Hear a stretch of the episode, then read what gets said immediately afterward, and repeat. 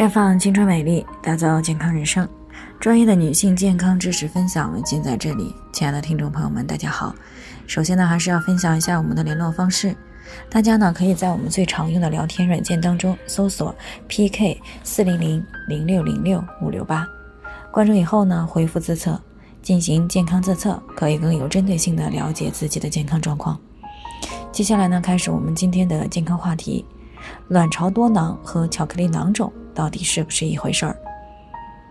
孙女士呢，昨天过来咨询，说自己备孕一年了都没有怀孕。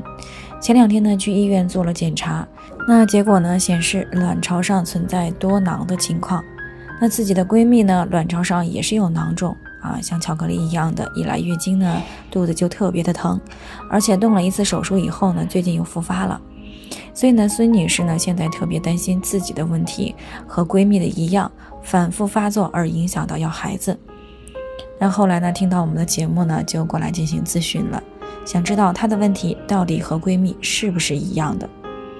其实呢，虽然这个多囊和巧克力囊肿呢都是卵巢上的囊肿，但是这两者呀是有着本质性区别的。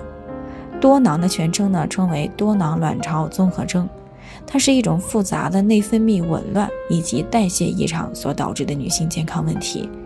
以多毛、雄性激素水平高、月经稀发或者是闭经、卵巢呈多囊样改变、无排卵、不孕为主要特征。如果持续下去，不仅会因为没有成熟的卵子排出而影响到怀孕，还可能会因为代谢的问题诱发高血压、糖尿病、子宫内膜癌、乳腺癌、心肌梗死等这些健康问题。而巧克力囊肿呢，是属于子宫内膜异位症当中最为常见的一种，它是由于子宫内膜异位到了卵巢而造成的。那我们都知道啊，子宫内膜呢会在雌孕激素的作用下呢增生脱落啊，最后呢形成月经。那么当受到宫腔手术或者是经期同房等这些因素的影响呢，会使子宫内膜受到损伤，然后呢经过输卵管。种植到卵巢，那由于异位的子宫内膜呢，同样会随着雌孕激素的改变而发生周期性的脱落。但是呢，它与子宫不同的是，卵巢相对比较封闭啊，这样呢，当卵巢内的内膜脱落以后呢，就很容易滞留在卵巢内。那虽然呢会有少量的经血呢被人体吸收，但是绝大部分的经血呢仍然会滞留在卵巢里。那么由于这个陈旧的经血的颜色和状态呢，就像这个融化的巧克力一样，所以呢又称之为巧克力囊肿。那么由于这个异位的内膜脱落以后呢，形成的经血在排出的时候受阻，所以呢巧克力囊肿往往存在着有痛经、月经不调、不孕等问题。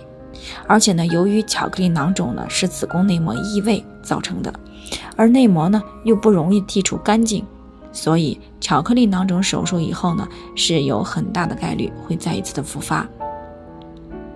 所以呢，从这两者的形成机制来看呢，多囊卵巢呢属于内分泌代谢性问题。那么调理好了内分泌之后呢，保持良好的心理状态和生活饮食习惯。那么后期复发的概率呢，相对来说就会低一些。那么由于现在的医学水平有限呢，那么即使手术也是很难把异位的内膜呢清除干净。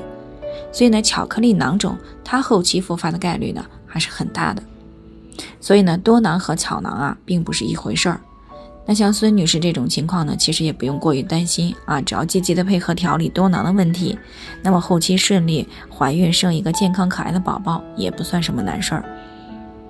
好了，以上就是我们今天的健康分享。那鉴于每个人的体质呢有所不同，朋友们有任何疑惑都可以联系我们，那我们会对您的情况呢做出专业的评估，并且呢给出个性化的指导意见。最后呢，愿大家都能够健康美丽常相伴。我们明天再见。